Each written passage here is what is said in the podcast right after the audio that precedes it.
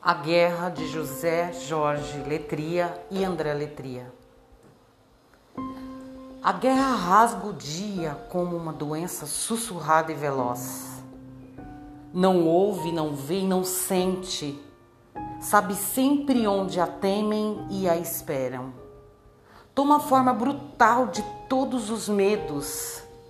Alimenta-se de ódio, ambição e rancor invade o sono brando dos inocentes. Tem todos os rostos da maldade que impõe. Nunca foi capaz de contar histórias. Entristece, esmaga e cala. Tem sonhos de glória que tudo incendeiam. É o destino exato da nossa aflição. É o estrondo e o caos.